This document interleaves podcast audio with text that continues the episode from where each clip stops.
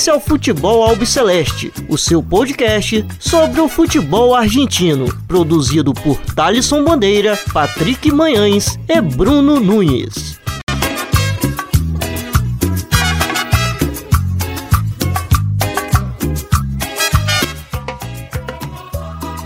Salve, salve a todos vocês. Está começando mais uma edição do Futebol Alpes Celeste. Meu nome é Thales Bandeira e hoje estou aqui na companhia do Patrick Manhãs, aniversariante da semana. É, infelizmente, a gente não vai poder contar com a presença aqui do Bruno Nunes é, por questões pessoais, mas o Patrick e eu, é, a gente vai estar aqui falando um pouquinho sobre essa rodada aí da Liga Profissional, passar aí os resultados da Copa Argentina é, e um pouquinho aí que eu vou comentar sobre o futebol de acesso, principalmente é, na Primeira Nacional. Mas, bom, é, primeiro quero saber como está meu companheiro aqui, Patrick Manhãs, que fez aniversário ontem. Quero deixar aqui meu feliz cumpleanos para você. É, mandar um abraço também, desejo toda a sorte do mundo e felicidades. E bom, como que você está, querido? Pô, muito obrigado, Thalisson. Estou muito bem. É, muito feliz de estar aqui mais uma semana.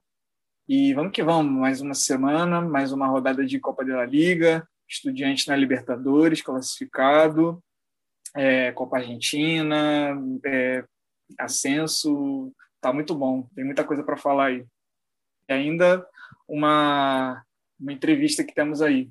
É, temos aí. Bom, como o Patrick Manhães adiantou, primeiro a gente vai soltar é, a entrevista que fizemos ontem, quinta-feira, dia 3, com Federico Delia, produtor é, do documentário do Carlos Salvador Bilardo, é, que foi lançado na HBO Max na semana passada. É, Bilardo é o doutor do futebol, é, então a gente conta um pouquinho aí dos bastidores da série, sobre os entrevistados e um pouquinho aí é, do que aconteceu, é, sem spoiler, é claro, é, a entrevista está muito legal, está muito legal mesmo. E, bom, fiquem aí com a entrevista e voltamos daqui a pouquinho para a sequência do episódio. Yo creo que Carlos es un gran misterio en sí mismo. Modificó y movió todos los esquemas. Siete años de Bilardo son 30 años para cualquier otra persona. Era un adelantado. Para mí fue un grande, un genio. Del llanto a la risa hay un paso, nada más, nada más. Lo que es querer enseñar. Importa la ilusión del que te enseña, importa la ilusión del que recibe. Si vos querés ser el mejor, tenés que vivir para eso. Vos sabés, loco, lo que nos hiciste vivir. Bilardo es un cagón, un tipo que le tiene un miedo espantoso a la derrota. ¿Qué hay que sacrificar para ganar a como dé lugar? A tu familia no la ves crecer. ¡Hace que se vaya! ¿Y por qué no te quedas en casa, papá? No, porque tengo que trabajar, lo hago por ustedes. Él se enamoró del fútbol. Él ahora dice, yo no viví la vida, tiene razón. Y cuando lo veo, una cara por acá. Pero salimos campeones del mundo. No tocó la copa. Fíjate que la selección no festeja. Esta selección nunca festeja los triunfos. Te echaba del entrenamiento. Teníamos grande diferencia. ¿Qué decimos? ¿Bilardo enojado con Menotti? No lo conozco, no lo conozco, no lo conozco, no lo conozco. Que todos le decían el loco. Porque era loco. Describir a Bilardo como ser humano no, no, no es tan fácil.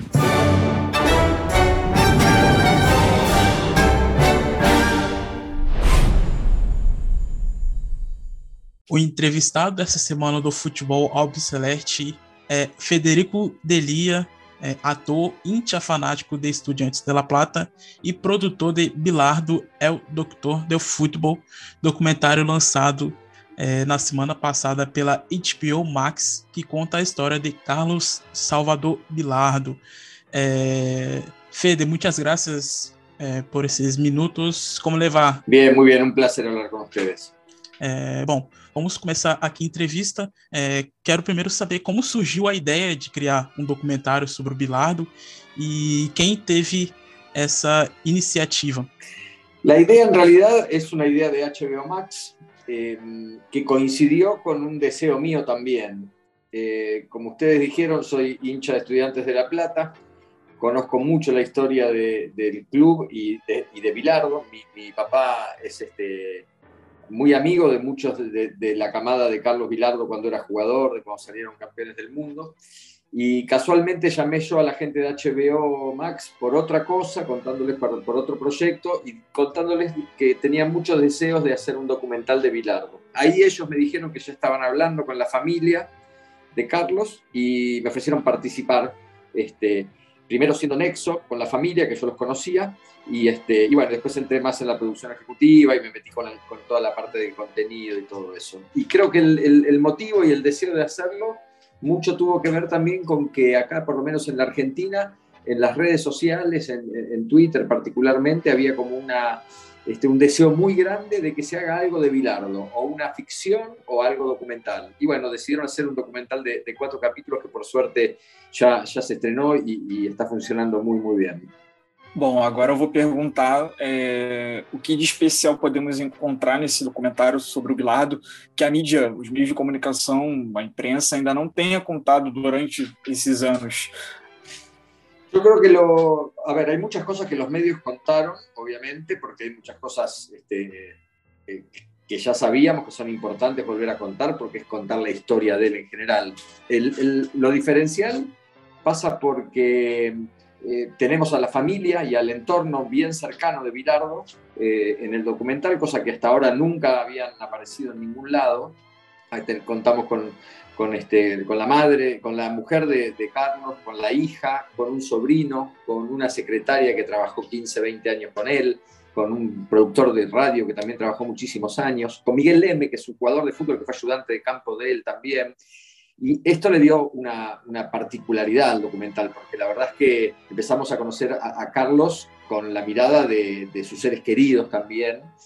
Y, este, y otra cosa importantísima dentro del documental es que nos, facilitaron eh, la, familia todo lo que era la, videoteca privada de Carlos, que uno lo había visto muchas veces en foto, que, son un montón de, de, de VHS que hay ahí dando vueltas y que nunca nadie había visto tampoco. Este, Carlos siempre Vilardo fue muy celoso de todo eso y nunca lo quiso mostrar.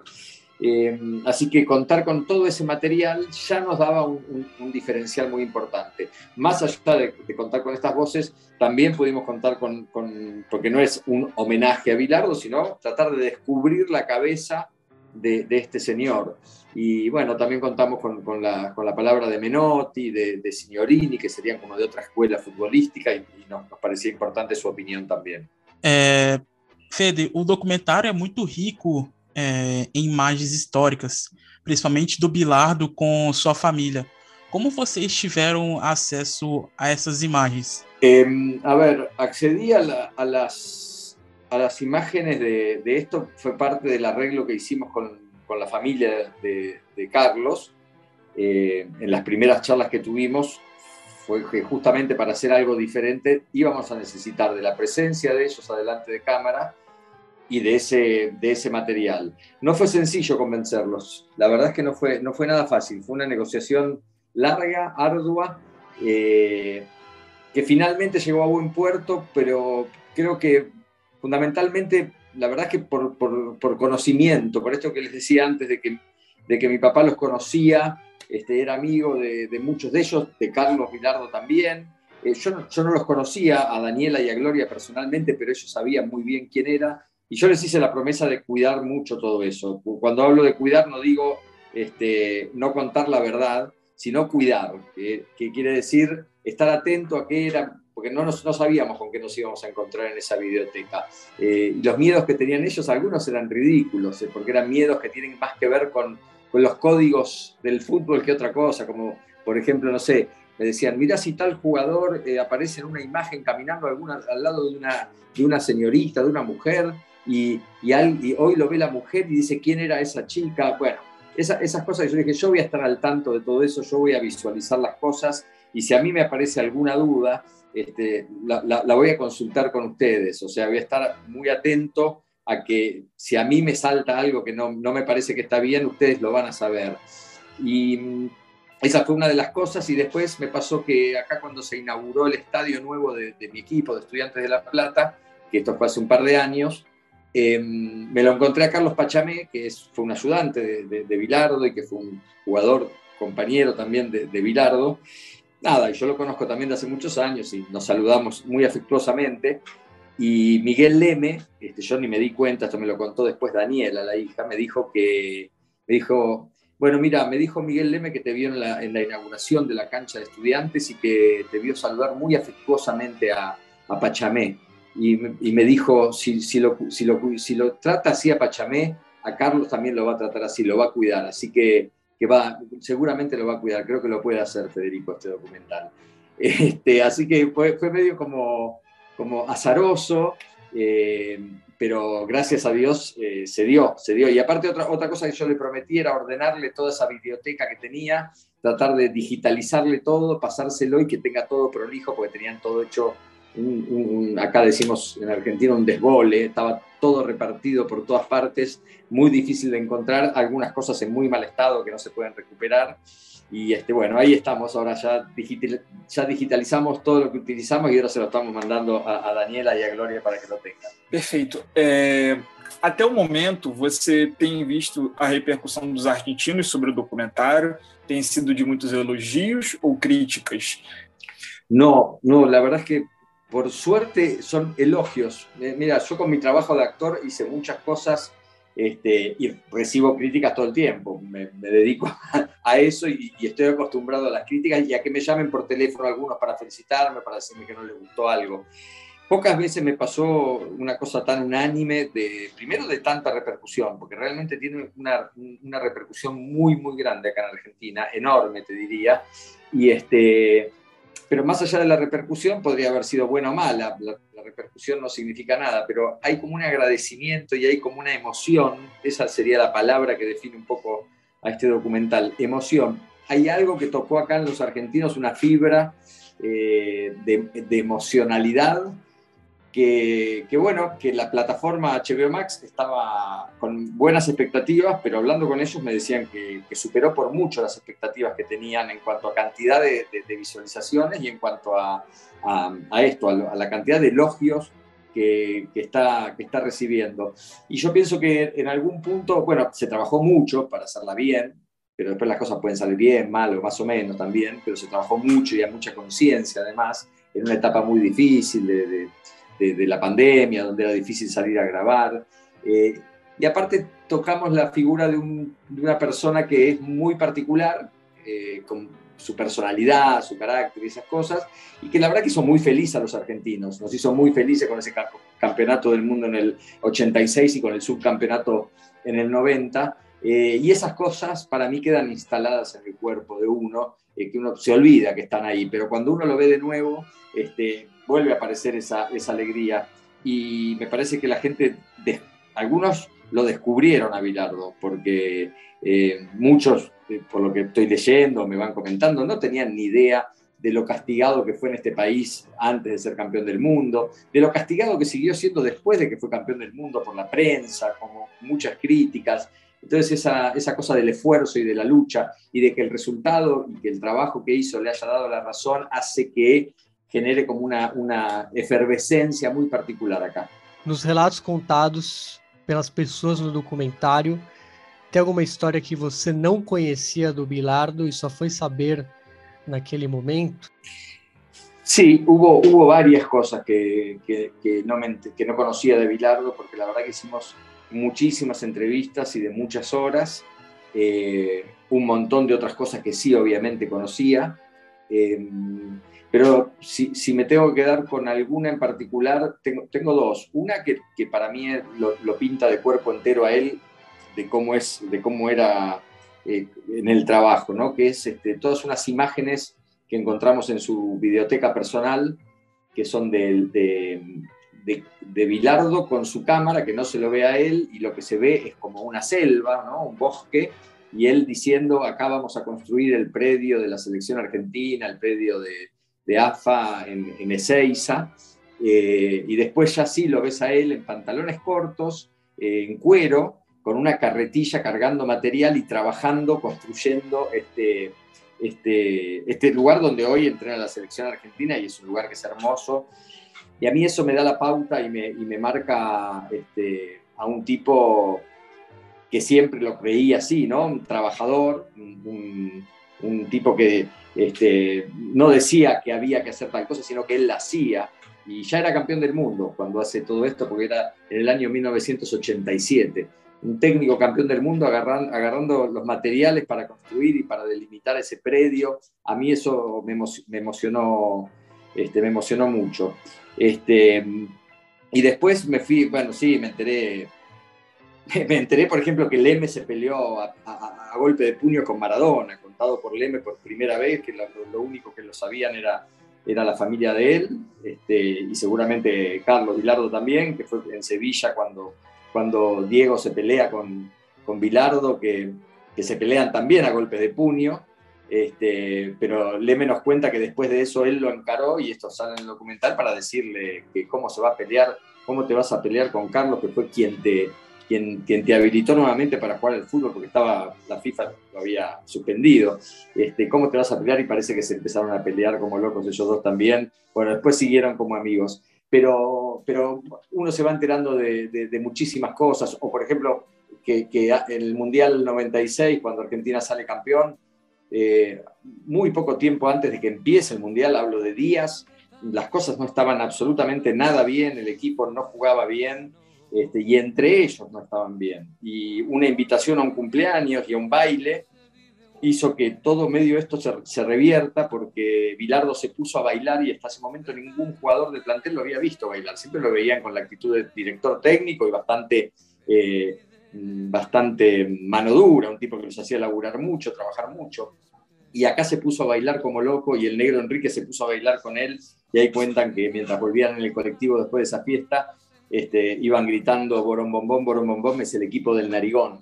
Y, dicen que ahí empezó, que ahí empezó de verdad el, sentirse cómodo, el empezar a sentirse bien. Y a la semana, o ahí nomás, empezó el Mundial, el cual terminaron ganando. Perfeito.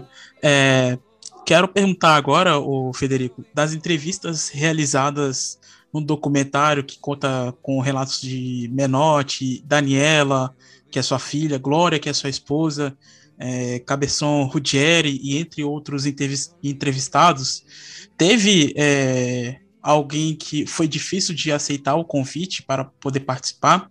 Eh, sí, varias, varias. La verdad que por diferentes motivos, pero varias. Como les decía antes, por el tema de la pandemia y que estábamos todos encerrados, porque se, se, se grabó en el momento en el que estábamos casi todos encerrados. Este, había mucha gente con miedo a, a estar en algún lugar con mucha gente grabando, entonces se tuvo que armar un equipo de trabajo reducido. Eh, y como te decía, por diferentes motivos. Daniela y Gloria, que iban a participar, porque esta fue la palabra, el arreglo, el contrato que se firmó, iban a participar, eh, nos costaba porque eran este, dos personas que no están acostumbradas a dar notas, no las dieron nunca en la vida, entonces todo esto los ponía muy nerviosas. Pero bueno, eh, eh, eh, terminaron haciéndolo, lógicamente, sabían que lo tenían que hacer además. Ruggeri fue muy difícil de encontrar porque es un tipo muy ocupado y que después es muy difícil de, agarrarlo, pero se moría de ganas de estar en el documental de Bilardo. Yo, yo, hablé con él particularmente y cuando no venía, pero no venía, le digo, vos no podés no estar, justamente vos en este documental, tenés que estar. Bueno, finalmente vino. Pero el que más, más nos costó fue Menotti, por lógicas razones, este, y además porque eh, también, Menotti también está grande, de edad, en ese momento estaba atravesando un problema de salud, creo que no era grave, pero sí estaba atravesándolo. Y aparte decía que él no tenía mucho más para aportar a esa discusión de Menotti y Bilardo. Y, la verdad que lo, terminamos este, grabando una vez, en realidad ya habíamos terminado de grabar, estábamos en edición y con otros problemas, arreglando otras cosas, y a los 10 días de que ya habíamos dejado de grabar todo, nos llaman porque seguíamos haciendo contactos para, para, que, para tratar de tenerlo. Y nos llaman y nos dicen, bueno, Menotti aceptó, este, va a estar 40 minutos, les va a dar una nota de 40 minutos. Armamos todo el equipo de nuevo, salimos corriendo y ahí lo, lo tenemos a Menotti, que la verdad que más allá de lo que diga o deje de decir en el documental, eh, nos, resulta como muy valioso que haya aceptado estar en el documental de, de Bilardo. Bom, agora eu gostaria de perguntar sobre ao longo dos anos se existe uma certa rivalidade a respeito da certa rivalidade entre Bilardo e Menotti, né? E aí eu gostaria de perguntar se você, Federico, acredita que a imprensa tenha criado essa rixa entre os dois. Eh, yo creo que la, que, dudas, que la prensa infló mucho todo esto, lo agrandó mucho, eh, que existía la rivalidad, existía, eh, pero también existía entre ellos un buen vínculo antes de todo esto. Eh, y, en el documental nos enteramos, este, yo por lo menos es otra de las cosas de las que me enteré, que todo, toda esta discusión nace de una cosa muy pequeña, que para Bilardo fue grande, lo entiendo, porque son estos códigos que tienen ellos, que fue tan solo la declaración de, Menotti diciendo que la selección argentina estaba rifando el prestigio por jugar un partido amistoso y perderlo contra el Valladolid. Eh, y esto a Bilardo no le cayó bien, respondió, este, y respondió fuerte, eh, después no sé si vino otra más de Menotti, y después ya todo quedó en la prensa. Ellos nunca más se vieron, nunca más discutieron entre ellos, sino que la prensa iba y le decía a uno, Menotti dijo tal cosa de vos. Entonces ese vos decía, pa, pa, pa, pa, pa. Después iban al otro y le decían, el otro dijo tal cosa de vos. Y así fue. Y esto lo tenemos en el documental, un poco Menotti se hace cargo de eso. Este, creo que fue una, la verdad que fue una guerra, porque fue una guerra fuerte, que, al día de hoy sigue durando. Acá en la Argentina están los menotistas y están los bilardistas. Em, yo soy de los bilardistas, pero ¿por qué me gusta Bilardo? No porque eh, no me gusta Menotti, me gusta el estilo de Bilardo, me gustan sus características, me gustan un montón de cosas. Creo que fue una pelea que no le sirvió a ninguno de ellos dos, que no le sirvió al fútbol argentino en lo más mínimo y que em, y que realmente haciendo este documental un poco también el objetivo, o uno, uno más de los objetivos que teníamos, era tratar de, plasmar eso, ¿no? demostrar de, que, bueno, había muchas, son dos tipos muy importantes para la selección argentina. ordenaron eh, todo lo que tenía que ver con el tema selección eh, en, Argentina. Hasta ese momento era un caos, no había nada. Menotti empieza a organizarlo y después el, este, Bilardo termina dándole el broche de oro a toda esa organización. O sea, fueron realmente dos tipos importantes. Pero bueno, eh, quedó en esa guerra ridícula e de la qual nunca pudieron salir, ninguno de los dos. É, recentemente reapareceu a bandeira Perdão Bilardo, né, numa partida do Estudiantes. É, e eu vou perguntar para o Federico onde está essa bandeira que foi usada na conquista de 86 e para só para deixar claro aí a explicação da bandeira, que antes da Copa de 86 o Bilardo recebia muitas críticas. E então o Rodolfo O'Reilly, que era o secretário de esportes no governo Raul Afonso, pediu a saída dele e ao Julio Humberto Grondona, na época presidente da AFA, e ele respondeu: "Não fale de futebol, você se dedique ao rugby". É, Sim. No, mira, la verdad que todo ese, evento que se hizo en la cancha de estudiantes cuando comenzó el campeonato ahora, em, fue un, e, todo un, evento de HBO Max que lo, armó este, en la cancha de estudiantes para la gente de estudiantes como promoción. Y, este, y uno de los este, uno de los eventos que promocionaba esto era lo de, la bandera, que obviamente la bandera no es la original, la bandera original tenía 30 metros de largo por 2 metros creo que de, ancho, eh, y, se buscó, se buscó esa bandera y no sabemos dónde está esa bandera, pero entonces acá la hicimos de nuevo y no la hicimos de 30 metros, la hicimos de 20 metros por 1 metro 50, pero tenía más que ver con un símbolo, con, con justamente no era, el, no era el estadio donde tenía que estar porque los estudiantes no tienen este, que, que, pedirle perdón de nada porque fue justamente parte de la gente que, lo, que, que, le hizo el aguante y lo aguantó siempre, porque lo adoran, porque es parte, es parte del club y es que te diría un embajador del Club Estudiantes de La Plata. Pero eh, era, es una, una bandera que, que como bien decías, eh, a Carlos lo trataron, a, Bilardo trataron de voltearlo de la selección desde el gobierno, eh, sin que sea algo, eh, la verdad que la gente ni se enteró de esto, fue más subterráneo, Bilardo se enteró, los jugadores se enteraron, este, pero como jugaban tan mal, Alfonsín quería sacarlo, pero Alfonsín no le importaba mucho el fútbol, este, y es esa historia que contás de O'Reilly, que, le, le, dijo al secretario de Deportes O'Reilly que por favor lo echen, y Grondona, que la verdad que estuvo muy bien, le dijo, mira, vos dedicate al rugby, que es de lo que sabés, y dejanos a nosotros. Si sacás a Bilardo, nos vamos todos. Eh, y, digo que estuvo muy bien Grondona porque era fácil sacarlo a Bilardo en ese momento. Hasta ese momento no había conseguido ni un solo resultado. Todo lo que hacía lo estaba haciendo, era feo, futbolísticamente no jugaba, no jugaba bien y le costaba. Y Grondona lo, lo apoyó este, y ahí quedó. Y después vino toda esta, esta bandera de perdón Bilardo y, y, lo más lindo de esto en realidad es que apenas termina el, Mundial ganado, con la primera persona que habla Pilardo es con, con Alfonsín, eh, él todavía en el, Azteca, y, y, no le pasó, no le recriminó absolutamente nada, todo lo contrario, le dijo algo así como, eh, yo, no, yo no, no soy rencoroso, vamos a tirar todos para adelante, esto es una gran alegría para todo el pueblo argentino, etcétera, etcétera, etcétera. E bom, é, para a gente poder finalizar essa entrevista fantástica é, com o Federico Delia, é, vou fazer aqui a última pergunta, que é, é que no documentário mostra né, uma relação de pai e filho entre Maradona e Bilardo, inclusive a Glória e Daniela, e até a, a própria Cláudia, dizendo que Diego era como, como um filho homem que o Bilardo não teve. E eu quero perguntar pro, pro Fede se ele acredita que a família precisa manter esse silêncio e não falar sobre o, o falecimento eh, de Diego. Eh, la verdad que, que, que Diego fue eh, eh, muy importante para Carlos, para Bilardo, muy, muy, muy. El, el humor de, de, de, Carlos Bilardo se, se modificaba mucho en función de Diego.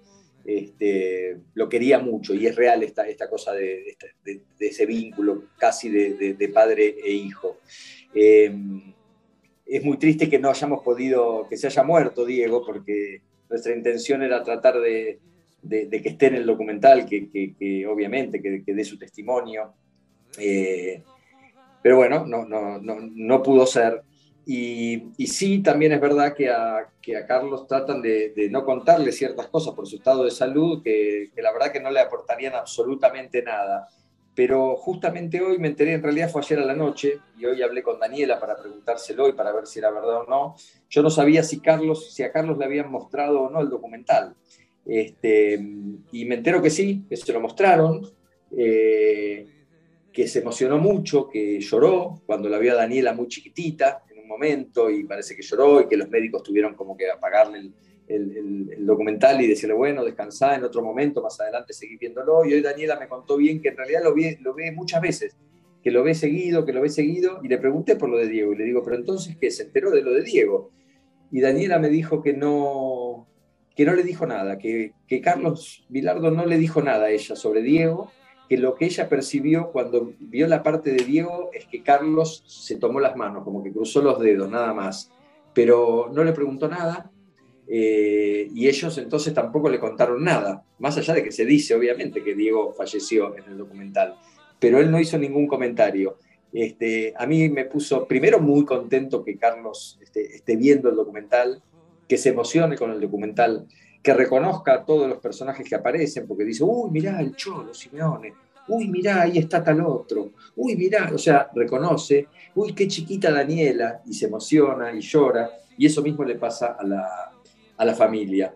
Y ahora mientras nosotros estamos charlando y haciendo esto, no la voy a atender porque acá estamos, la voy a llamar ahora cuando termine, me estaba llamando justamente Gloria, la, la, esposa, en este mismo momento, la esposa de, de Carlos, porque le acabo de dejar un mensaje de, agradeciéndole mucho la, predisposición y quería hablar un poco justamente de este tema, de la alegría que me da de saber que Carlos lo está viendo y lo está disfrutando. Eh, Fede, muchas gracias de verdad eh, por la participación acá en nuestro podcast. Y bueno, felicitaciones por la clasificación ayer, eh, ya que ustedes es hincha de estudiantes. Sensaciones perfectas, ¿Qué, te puedo decir? Una gran alegría. Partido sufrido como los nuestros, como somos nosotros los del pincha que sufrimos, este, pero nos gusta la Copa Libertadores, nos gusta mucho la Copa Libertadores. Y sacamos fuerza de cualquier lado. Ayer fue un partido muy difícil. Pensé, en un momento pensé que, se nos iba a complicar, pero por suerte este, pudimos sacar el resultado que necesitábamos con muchísimo esfuerzo y fue una alegría. La verdad que ir a la cancha y volver con mis hijos fue, fue toda alegría. Ahora todavía igual nos queda un, uno más así tipo de repechaje para recién entrar en la zona de, de la Copa y, ver qué pasa. Tenemos un equipo que, que no, es este, no es particularmente de los mejores equipos que tuvo estudiantes, pero que tiene mucha garra. La, la, va a pelear, va a pelear. Muchas gracias, Fide. Eh, y felicitaciones no, eh, por el documental y por los estudiantes eh, en la Copa Libertadores. Un gran abrazo. Muchísimas gracias a ustedes. Un abrazo enorme y quiero decirles que entendía casi todo lo que decían en portugués. Por las dudas lo dejaba traducir por si no entendía bien, pero en general entendí todo. Un abrazo enorme. Muchas gracias, Federico. Un gusto hablar con usted. Igualmente, igualmente de verdad. Cuídense. Abra abrazo, Verde. Gracias. Abrazo grande. Chao, chao. Me olvidé de vivir. Me olvidé de vivir.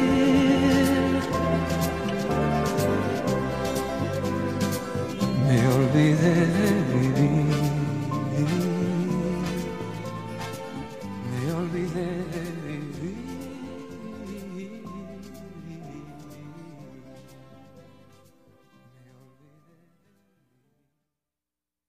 Bom, vocês acabaram de acompanhar aí a entrevista que fizemos com o Federico Delia, é, ator, torcedor Pincharata e é, um dos produtores da, é, do documentário é, Carlos Salvador Bilardo, lançado pela HBO Max. A gente só tem a agradecer aqui o Federico pela entrevista, pelo horário disponível, ele que está com a agenda bastante lotada nesses últimos dias e teve um tempinho aí é, para conversar com a gente. Patrick, fala um pouquinho sobre essa entrevista aí, o que, que você achou? Cara, eu achei riquíssima no quesito detalhes, né? A forma como o Federico ele fala com a gente sobre ele fala muito sobre a série sem dar spoilers e com muitos detalhes e muito sobre questões de bastidor. Isso também tem muito a ver com as perguntas também, né? Porque a gente induz a ele buscar muito referências de bastidor como resposta é, algumas histórias. A própria série também, é, ela tem muito conteúdo, muita coisa que a gente não, não tinha tanta noção assim, com a profundidade. É, eu gostei muito quando ele fala sobre. A, quando ele explora o quesito Maradona na história do Bilardo, que é um, uma passagem muito importante na vida do Anarigon. E quando ele fala sobre a, o quesito família, né, do, do Bilardo, como ele fez para convencer a família, a relação das imagens também, que foi um, foi um dos maiores detalhes, se eu não me engano, da, da série. Então, eu gostei muito nesse sentido, a forma como ele abordou a, o, o quesito bastidor. Né? Então, eu falo, assim, sem dúvidas que foi uma das melhores entrevistas que nós temos aqui na, no Futebol Celeste. Foi muito prazeroso de ouvir o Federico falar sobre o, o documentário. É uma entrevista sensacional mesmo aí. É, concordo com você. E bom, vamos aqui falar um pouquinho rapidamente é, sobre a Copa Libertadores, já que o Estudiantes venceu na última quarta-feira o Audax italiano por 2 a 0. É, no jogo de ida lá no Chile havia perdido por 1 a 0 e na volta é, em La Plata venceu por 2 a 0 com gols de Agustin Rogel e Leandro Dias. É, vai lembrar que é, na próxima fase, que é a terceira fase, antes de entrar na fase de grupos, o Estudiantes vai enfrentar mais uma equipe chilena, dessa vez o Everton. Uma curiosidade é que o estádio Uno Jorge Luiz Rich voltou a receber uma partida de Copa Libertadores depois de 37 anos. O último encontro havia acontecido em 27 de abril de 1984, quando o Pincharata perdeu para o Olímpia do Paraguai por 1 a 0. Aí uma curiosidade que acabei encontrando. E, bom, é, vamos dar sequência aqui, passar os resultados da Copa Argentina. O Vélez Sácio venceu por 5 a 0 o Cipolletti de Rio Negro. O Colón de Santa Fé venceu por 2 a 1 o Esportivo Penharol de São Juan. O Banfield derrotou o Doxo por 3 a 1 e o Boca Juniors goleou o Central Córdoba de Rosário por 4 a 1 é, Bom, falar aqui agora sobre a Copa da Liga Profissional. É, passar primeiro aqui os resultados da Zona 1. É, a vitória do Banfield fora de casa por 1x0 diante do Platense, é, por 1x0. É, a vitória do Sarmento de Ronin em casa por 2x1 diante do União.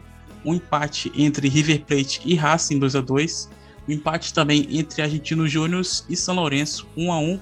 A vitória do News Old Boys em Córdoba por 2 a 1 diante do Tajeres e a vitória do Atlético Tucumã diante do Patronato por 1 a 0. É... Bom, Patrick, é, nessa zona 1 destacar aí o trabalho do Defensa e Justiça, que a gente já cansou aqui de elogiar, está muito bem nesse começo de competição, né? Sem dúvida, né, Thalisson? E fazendo mais uma vítima, né? Que é o Rinásia. Apesar do Rinazzi ter dado um trabalho para a equipe do BKSS, o BKSS conseguiu é, estruturar sua equipe e conseguir a vitória, são mais três pontos, é, e está bem colocado, é, apesar de não, ainda não estar na zona de classificação, pelo fato de ter União, Banfield, Argentinos Júnior que joga agora com o próprio Rinazzi e o River Plate. Mas eu acho que, olhando a longo prazo, eu acho que o, nessa zona aí, eu acho que tanto o trabalho do, do BKSS como o próprio Argentinos do, do Milito, acho que são trabalhos, além do River do Gadiardo, que podem sim classificar. É, a volta do BKSS é muito importante para o clube, porque, na minha opinião, foi a, foi a melhor versão do Defensa e Justiça competitivo é, de um nível de conhecimento que a gente tem né, com relação a, a parar para ver o Defensa e Justiça. Tipo, esse é o Defensa e Justiça. É, desde o início da, daquela Sul-Americana, aquele vice da, da, do Campeonato Argentino ponto a ponto com, com o Racing. Então, é, é um. E, e, o que mais me, me encanta nesse Defensa e Justiça é que é um time que está começando a jogar de uma outra forma, que é um time que ele joga muito é, pensando no, nos pontos fracos do adversário, explorando esses pontos fracos, principalmente em transições com, com Pizzini, é, Walter Bow, Carlos Rotondi, Merentiel que que é um reforço recente que está metendo gol, é mais uma rodada em que ele mete gol. É, o, o Pizzini que não, não fez gol, mas foi muito, foi muito importante na, na construção das jogadas. Eu tenho gostado muito do, do Kevin Gutierrez também, apesar dele não, não ter estado tão acima assim. O Bull ganhando uma nova função, porque o Bull ele, geralmente ele era a referência desse time em questão de presença na área e ele está jogando como um típico camisa 10 então é um time do BKSS que eu gosto muito de ver jogar pelo fato de explorar outras maneiras. Ele, não estou dizendo que ele foca na transição, mas, por exemplo, tem um golaço contra o próprio Rinazzi que sai numa jogada de lateral e a bola vai lá no outro lado, sabe? Isso no toque curto. É um time que, que não fica é, tocando, tocando pra, lá para trás, mas é um time que quando começa a tocar ele verticaliza muito rápido. Então é um defesa e justiça que, que me dá gosto. Eu, particularmente, eu gosto muito de ver jogar e olhando a longo prazo, eu não tenho bola de cristal, mas olhando a longo prazo, eu não acho é, difícil ele brigar entre a liderança do, dessa zona e, quem sabe, quiçá disputar para ganhar alguma coisa. Acho que o Defensa e Justiça é forte nesse momento aí, pelo menos nessas primeiras rodadas aí. Bom, é, outro destaque aqui também é, dessa, dessa quarta rodada da Copa da Liga Profissional foi um empate aí entre River Plate e Racing é, no Monumental. O River Plate que abriu o placar com Ezequiel Barco e Nico de la Cruz. E na segunda etapa, é, o time aí do Fernando Gago empatou com Expo Pitt e Lionel Miranda. É, bom, o, o Patrick, como que você viu aí esse empate entre Missionários e Academy? Olha, eu tava criando muita expectativa com o Racing é, contra o River Plate, eu não vou mentir não. Apesar da, dessas últimas, desses últimos confrontos, o Gadiardo ter destruído o, o Racing e também numa troca de técnicos também constante na, na do lado azul né, de Avejaneda. É, mas eu achei um Racing no início muito fraco, cedendo muitos espaços principalmente por Ezequiel Barco e o Nicolás Dela Cruz jogando pelo, pelo lado esquerdo, é, mas conseguindo recuperar. Eu acho que se tem uma, um lado bom nisso tudo, é que apesar de perdendo de 2 a 0 numa altura muito, muito já muito grande no jogo, é, o, o Racing conseguiu fazer essa recuperação com Enzo Copete e com o Leonel Miranda. Eu quero destacar muito nesse lado do River Plate o Ezequiel Barco, porque ele é uma contratação que, por enquanto, está rendendo muito bem. É, ele é um jogador pelo lado esquerdo que tem aquela. É, ele consegue chutar de, de, de, longa distância, assim, na entrada da área, e ser aquele jogador que, que é do um contra um, sabe? Apesar de ter o, o Dela Cruz, é, ter o Julian Álvares também, que é bom um contra um, mas é um jogador que é feito para jogar na ponta mesmo, não no meio é, como o Nicolás Della Cruz tinha jogado em alguns momentos. Então, eu gostei também muito do Enzo Fernandes. É, o Enzo Fernandes ele tem sido cada vez mais um jogador que não inicia, mas termina pelo fato dele ter uma capacidade muito grande de pisar na área. Ele fez muito isso de novo. A capacidade que ele tem de iniciar, mas também ser um jogador que termina, principalmente na entrada da área com finalização, com presença, é, de uma forma assim de característica, assim, eu não quero comparar técnica nem nada, mas para quem ainda não tem noção ainda de ver o Enzo, o Enzo Fernandes, lembra muito aquela característica do Paulinho, jogador brasileiro, é, com a questão de, de chegada mesmo. É, outro jogador que eu acho interessante é o Santiago Simon. E, assim, esses jogadores que eu estou falando tem muito mérito também do Gadiardo, de potencializar esses jogadores jovens, porque dependendo do time, pelo fato da idade também, são jogadores que não teriam espaço se você olhar também o banco do River Plate, esses jogadores estão rendendo bem na equipe do Gadiardo. Eu quero também destacar o Julian Álvares, que apesar de ele não ter sido tão bom assim com a bola no pé, ele foi muito importante sem a bola, é, pressionando a saída de bola do, do, Gago, que aí eu já vou entrar já já nesse lado do, do Racing. Mas o Julian Álvares, com a capacidade de pressão que ele tem, de ele não cansar, ele realmente não cansa, ele passa 90 minutos do jogo pressionando o Cigali e o Insua, é, e destacar também o Enzo Pérez, que saiu machucado, mas jogando bem, fazendo aquela função do primeiro passe. Agora, olhando para o Racing, me incomoda muito o Racing, é, me incomodou nesse, nesse jogo contra o River, que ele demorou muito a reagir no jogo. Então, foi um Racing que não foi tão perigoso assim, é, apesar do número alto de finalizações, o Armani foi pouco incomodado, eu senti isso. É, mas, por exemplo, Tchancalai chamando a responsabilidade, gerando espaço, gerando oportunidade, Copete presença diária, Gabriel Alt, que também que é um jogador recente agora, tá jogando bem. É, quer falar, Thales? É, ele deu uma das assistências também, né? O Gabriel Alt. Isso. O Leonel Miranda também aparecendo para jogar. Só que uma coisa que tem me incomodado também, que me incomodou muito nesse jogo, é a questão de sair jogando, que é um, é um debate assim que eu sou muito a favor de um time que saiba sair jogando se ele tiver condição de sair. E eu olhando para esse Racing eu não consigo ver isso, sabe? Porque a forma como o Julian Álvares às vezes pressionava sem fazer tanto esforço, o Cigali e o Insua davam a bola para ele, para ele ter que decidir, sabe? Então, o, o, primeiro gol é isso, pô, é uma falha de uma saída de bola, a origem do primeiro gol é uma falha com o Ezequiel Barco transitando e fazendo o gol de fora da área, pô, na entrada da área. O segundo gol, se eu não me engano, tem uma origem disso também.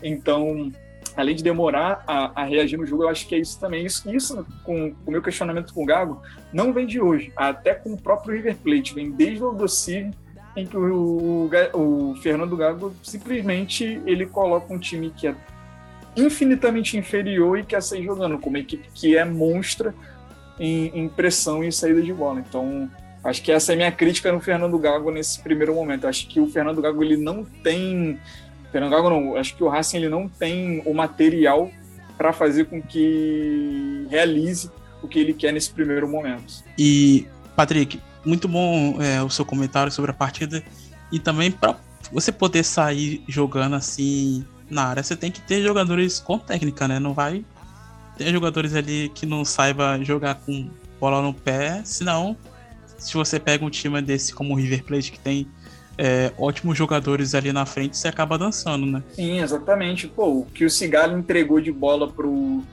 pro Julian Álvares foi um absurdo, pô. Assim, aquilo, não tô falando para sair chutando toda hora, só que, porra, é porque era o Enzo Fernandes marcando o Leonel Miranda, era o, o Dela Cruz marcando o Moreno, e aí tu fica com o Barco marcando o Mura, o Simon marcando o Piove e o Álvares marcando fazendo a pressão nos dois. Pô, mano, uma hora tu vai ceder o, a bola no pé dos caras e os caras vão vir com tudo, cara. Então, ou você tem uma saída bem estruturada com a tua linha de defesa e os, meio e os jogadores de meio campo, ou então tu vai ter que arrumar uma outra forma de sair jogando. Explorar o pivô do Enzo Copete, uma casquinha, não sei, uma segunda bola pro, pro e sair jogando também. O out também, que é bom no alto, porque fica difícil.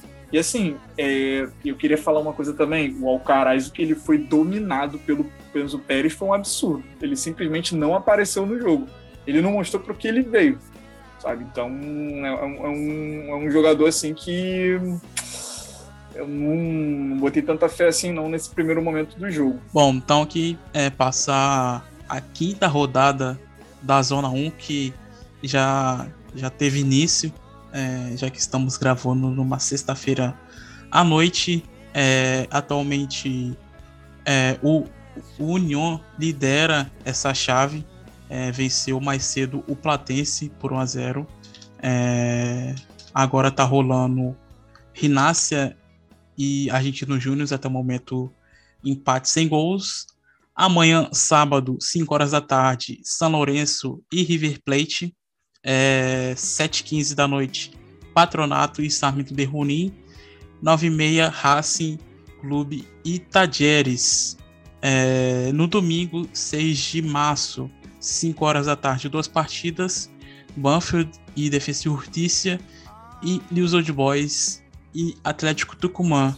É, duas partidas interessantes aí nessa, nessa, nessa zona 1, principalmente no sábado, né? O Patrick São Lourenço e River Plate, é, Racing e Tajeres. Pelo histórico aí das pelo, pelo histórico aí das últimas partidas, o River tem levado a melhor é, diante do São Lourenço, que não vem muito bem, né? Como, como todo mundo já é. sabe. Também fica difícil, né? Pergunta, responder quem o São Lourenço tem passado por cima também. Mas é, boas partidas para poder acompanhar, né? Não, sim, em questão de, de grandeza, sim, e é, principalmente o São Lourenço e o River Plate, que eu acho que é um jogo muito grande, ainda mais no novo gasômetro. Mesmo que se fosse também no Monumental, também seria muito grande. O Racing Tajeres também, eu, eu acho um, um, jogo também que é de sábado também muito bom.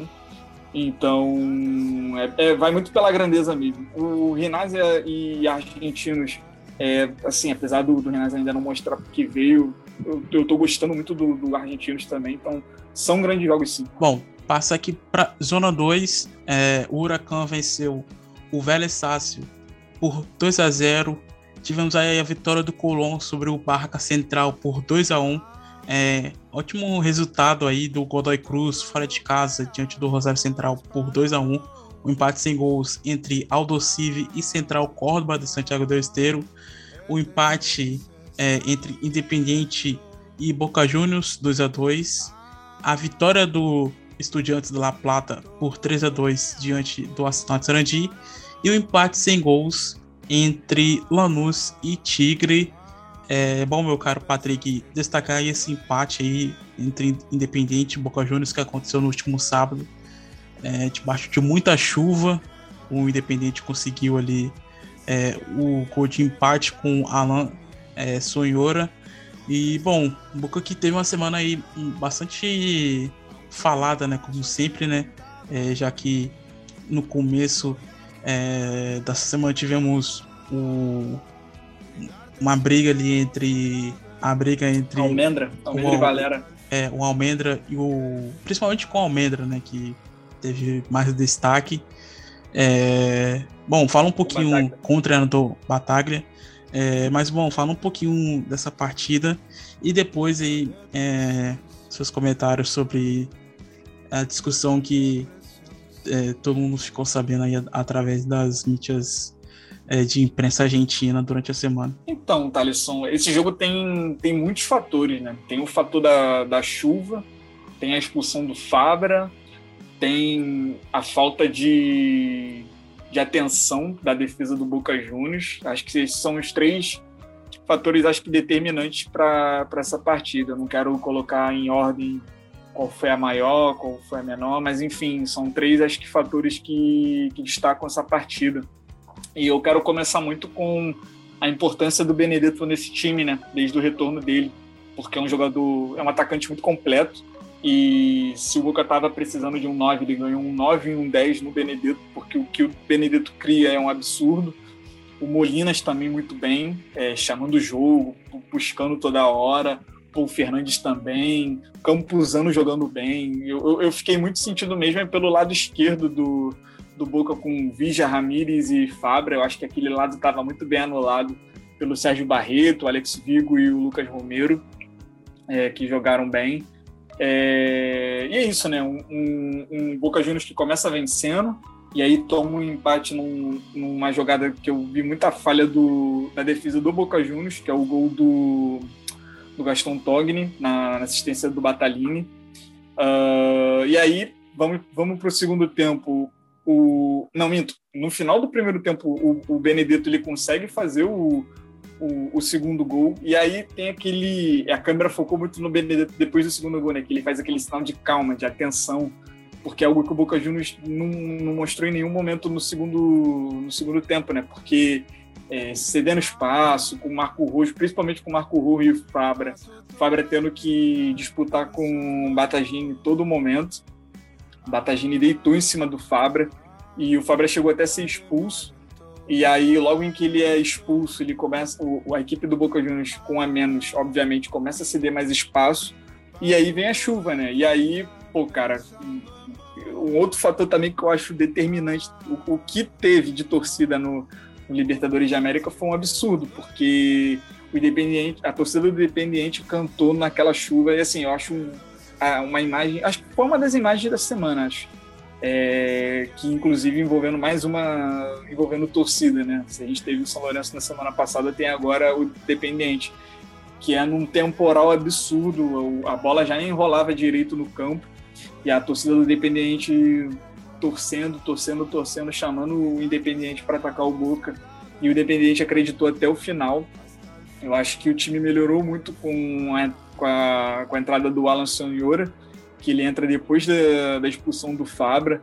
O Leandro Fernandes também entrou, o Pouso, é, que foram jogadores muito importantes para fazer com que o Independiente crescesse na, dentro da área do Boca Juniors. E aí e toma ali finalização. Eu acho que um detalhe muito importante nesse time do Domingos é que mesmo perdendo ele não forçou aquela aquele chuveirinho, aquela bola na área. Começou a fazer isso por conta da do temporal mesmo, porque a bola realmente ela não estava rolando, então não tinha como tocar bola no meio campo e tudo mais. Então eles foram por tudo ou nada. E embora o, o, gol ele tenha saído no chão, sabe, é, com um cruzamento rasteiro e o Alan Sonhor empurrar para o fundo do gol. Então eu, eu vejo um empate do, do Independente do, do Eduardo Domingues, uma cara de. um empate com cara de vitória. Do Boca Juniors com uma cara de derrota mesmo, muito pela, por essa questão né, de falta de atenção e, e falta de, de, presença mesmo, sabe? De, pô, cara, tipo, vocês não vão arrancar um, um, ponto meu, mano. Eu tô ganhando o jogo e vai ser assim mesmo. Acho que faltou muito essa postura do Boca Juniors. E indo pro lado extra-campo, cara, assim, é, a questão principalmente da Almendra com Bataglia, eu acho que são dois comentários que eu tenho que fazer. Primeiro que não é de hoje que o Almendra ele, ele põe fogo no, no, no extracampo, né? Porque ele é um jogador indisciplinado, não é de hoje. E pelo fato dele arrumar confusão com simplesmente um dos maiores símbolos do Boca Juniors, pelo menos recente, que é o Bataglia. Assim, e, e, e, e, eu acho o comentário dele, eu achei engraçado, porque primeiro ele fala, pô, tu é um jogador, tu foi um jogador gigante, tu foi incrível, mas de técnico tu não é nada, sabe? E assim, eu, não é que eu dou razão ao o Almendra, não, porque para mim o que o Almendra fez é um absurdo, é indisciplinado. Para mim tem que botar na. Tem que botar ele para jogar na base com o intuito de vender. Para mim é isso, ou emprestar para outro clube. É, porque isso é um absurdo, isso é uma falta de respeito tremendo, independente se o técnico é gigante ou não no clube. Mas, assim, é, independente do, do, do Almeida ter falado isso, realmente eu acho que o que falta um pouco pro Bataglia, apesar do, de eu não dar essa razão pro Varela. Eu acho que o que o Varela fez é, é imperdoável. Pô. Ainda que ele chegue para a gente e fale, ah, eu errei e tudo mais, porque eu, eu não caio nesse papo, sabe? Parece até que ele vai ele vai fazer de novo, porque ele já fez outras vezes. E é uma informação aqui, né, que eu cheguei a olhar, se não me engano, na TNT Sports ou na, na que o São Lourenço criou uma, um interesse no Almenda, sabe? Então, é isso, né? Ele e o Centurion abraçados juntos. Nossa. É, bom, e inclusive ele já vai jogar na reserva, que é um, um time B, como todos os clubes argentinos têm. E, bom, é, falar aqui sobre mais uma vez o Barracas segue sem vencer, perdeu na última rodada aí para o, o Colón, mas vale lembrar que é, agora está jogando contra o Aldosive e acredito que, infelizmente, a vitória vem, né, Patrick? Com esse time aí, do Aldosive não é, ah, muito, tá não, não, é muito bem do, do Martin Palermo, mas é, vamos ver aí até o final é, da gravação ou até o final do, do jogo, né? A gente vai ficar aqui até o final da gravação para ver se o, se o Barracas vai perder ou não. É... Quando é que são, os dois times são ruins, né? É, exatamente. Isso que é o pro... e, mesmo se o, e mesmo se o Barracas empatar, ele ganha ponta né, de promédio, né? Sim, ele tem zero em tudo. tem zero em tudo. Exatamente. É, bom, então, na zona 2 aí, temos o Estudiantes, que lidera o, o seu grupo com 12 pontos, já que venceu o, o Arsenal, inclusive com é, Bozelli marcando mais uma vez, ótimo retorno aí é, é, pro, pro time Pincharata. E bom, na zona 2 tivemos ontem a vitória do Rosário Central diante do Central Córdoba de Santiago do Esteiro. Como eu falei é, agora há pouco, é, estão jogando agora Barraca Central e Aldocive. Até o momento, empate sem gols. É, domingo, 7h15, Boca Juniors e Huracan. Vélez Sácio e Estudiantes de La Plata, é, 9h30. Na segunda-feira, dia 7 de março, é, 5 horas, Godoy Cruz, Independiente, é, 7h15, Arsenal de Sarandi e Lanús. E no encerramento, é, da rodada 96, Tigre e Colón, é, Zona 2, com ótimos jogos, hein, Patrick? Pô, concordem. Esse Vélez e Estudiantes aí tá muito bom, mano. Assim, é um jogo que chama para você assistir, né? Apesar do Vélez não estar tá tão bem assim. Acho Olha, de, eu, eu, eu destaco é, Vélez e Estudiantes, Godoy Cruz Independente e Tigre e Colón. Acho que são três jogos que, que, que me convenceram até o momento. Boca e Huracan também, né? Apesar do Huracan também é, tipo, não ser um, um, grande destaque assim, é, eu, eu, fico muito pelo, pelo que significa, né? Sabe? Não é um clássico clássico, mas, porra, tem uma grandeza ali entre os dois, sabe? Apesar e... de, porra, acho que apesar de velhos estudiantes tá muito tá um equilíbrio ali entre os dois. Inclusive, inclusive, inclusive Boca Juniors e Huracan vai ser na Bomboneira, já que no cilindro é, de Avejaneda não que, que seria o local da partida teve ali o houve uma um desacordo entre liberar, enfim. É, então, a partida do Boca e Huracan que aconteceria no, no cilindro no domingo vai acontecer dessa vez na Bomboneira, que estava passando por reformas no gramado, bastante criticado aí é, nas rodadas anteriores. Bom, Patrick, você quer fazer mais algum destaque da Copa da Liga Profissional? Bom, cara, eu acho que eu fico com um, um, destaque positivo é o União, né, cara? Porra, União líder com, com cinco jogos, porra, eu acho um absurdo, tá ligado? não, ótimo. não absurdo não absurdo do tipo, era impossível, mas é porque, porra, é, é um trabalho que não. Que não, que, que não é. Como é que eu posso dizer? É um, é um bom trabalho que não é de hoje, sabe? Do Gustavo Nunua, entende? Porra, que o Jonathan Álvares está jogando é um absurdo para mim, pô, na, na referência. É um bom trabalho aí do Gustavo Monua. É... Então é isso.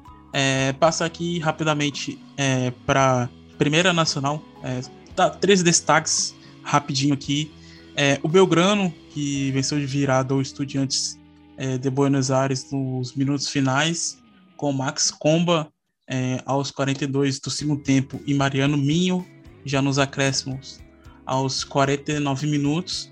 É, e com essa vitória, o Pirata lidera aí o campeonato com nove pontos, única equipe com 100% Bom, outro destaque aqui é o Chacarita, que derrotou o, o Fandria e voltou a vencer após sete meses, 17 partidas aí. É, a última vitória aí do Funebreiro aconteceu em julho de 2021, quando derrotou o Atlanta de Vidia Crespo por 3 a 0.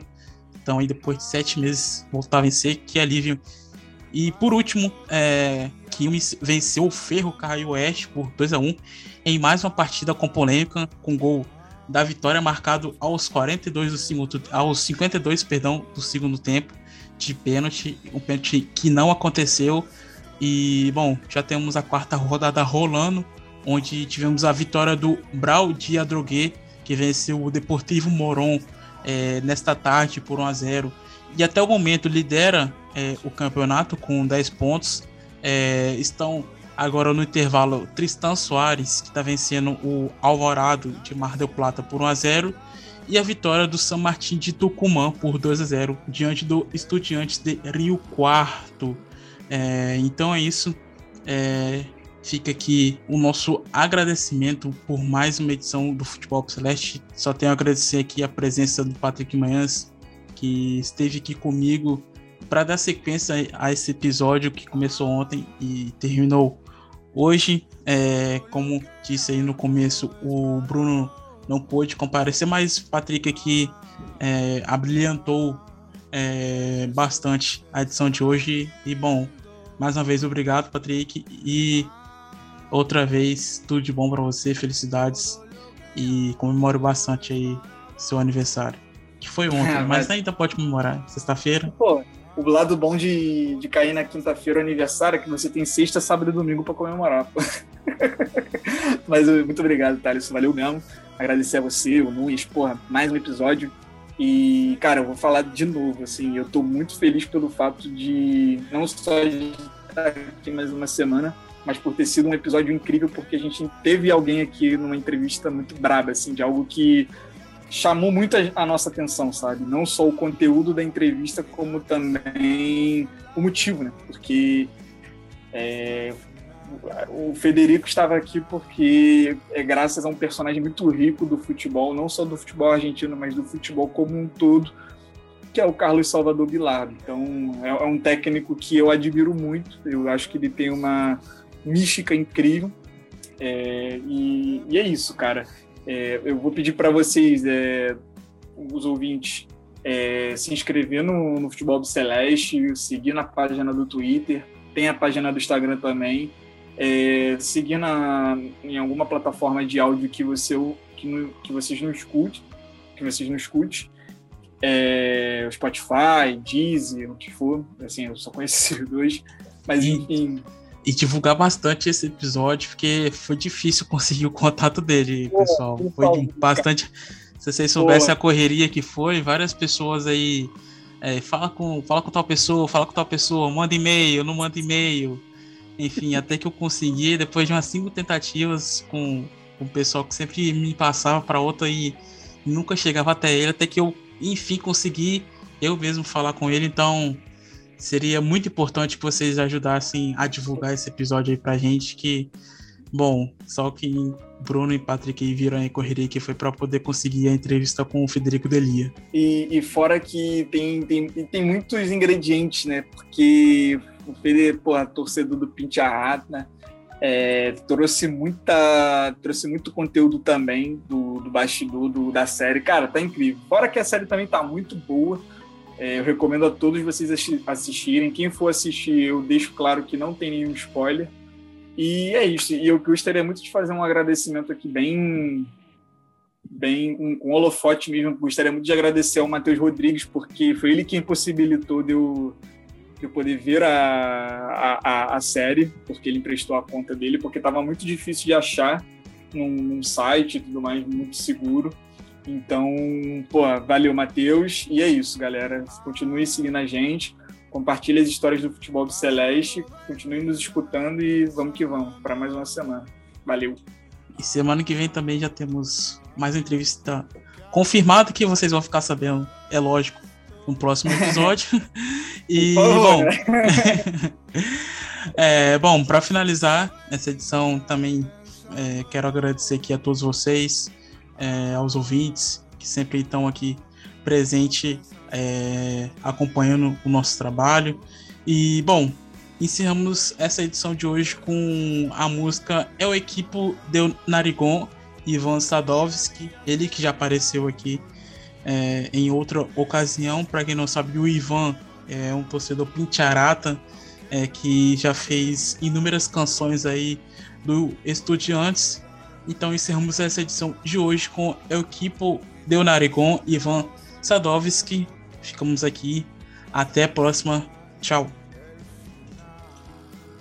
Canta la canción de Bilardo. Mi papá también pega patadas cuando juega la pelota.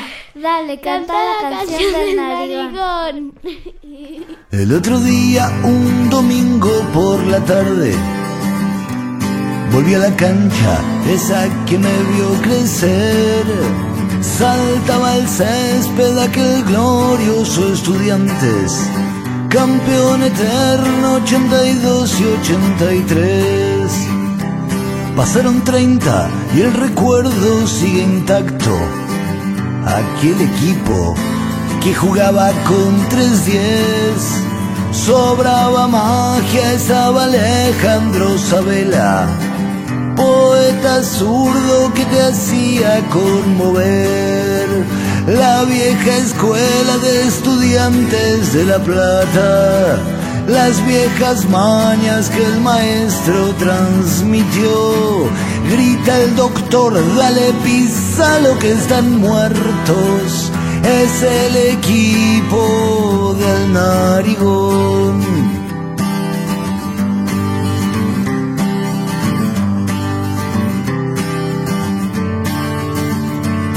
Centro de Ponce, mete Brown el cabezazo.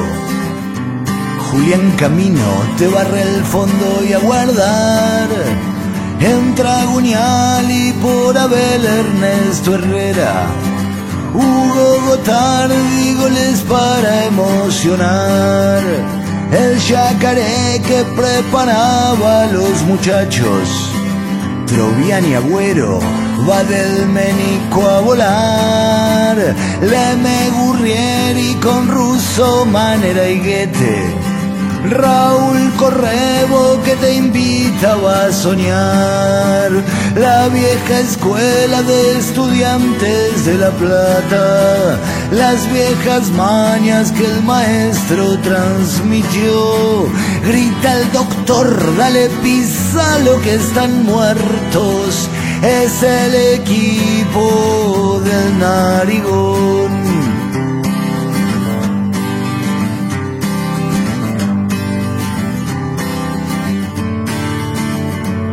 Benítez Llane, Rezavieta y Astudillo.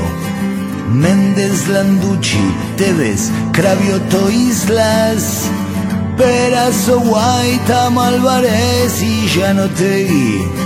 Sergio García que comenzaba a atajar. Siempre la oreja estaba pegada a la radio. Esos recuerdos están vivos otra vez. Aquella noche, la del 3 a 3 a gremio. 8 de julio de 1983, la vieja escuela de estudiantes de La Plata, las viejas mañas que el maestro transmitió.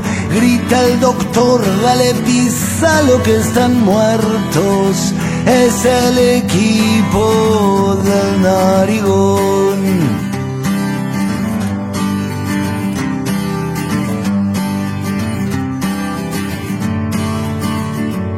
Si alguna tarde pasás por Avellaneda, no les preguntes si recuerdan qué pasó. Solo contales que Guillermo José Trama nos dio la gloria con su perfume de gol. Marcaba el prócer desde el banco de suplentes, primer equipo que yo pude ver campeón. Pizarra tiza y el corazón bien caliente. Resultadista, bilardista y ganador.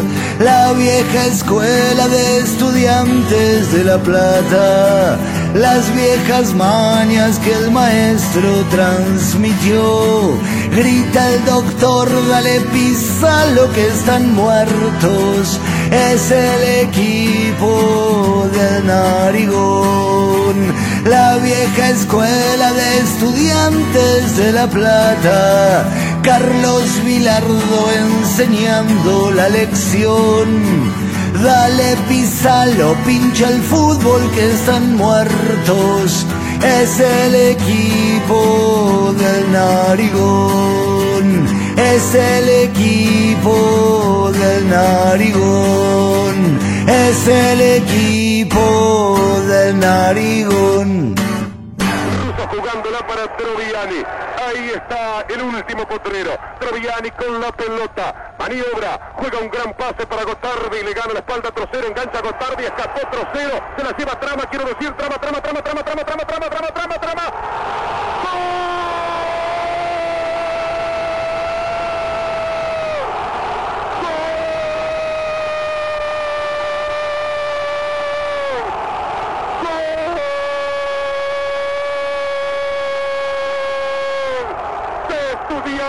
de Plata trama, trama, recibió un pase del maestro Troviani, corrió por la punta derecha, dejó en el camino a Trocero, se metió en el área, remató entre el arquero Goyen y el palo izquierdo y señaló así en frío este segundo gol que pone a Estudiantes definitivamente arriba en este partido. Estudiantes de La Plata 2, Independiente 0 Trama, por la personalidad de Estudiantes, por el fútbol excelso de Troviani, de Sabela y compañía. Estudiantes, una vez más que todos, gana 2 a 0.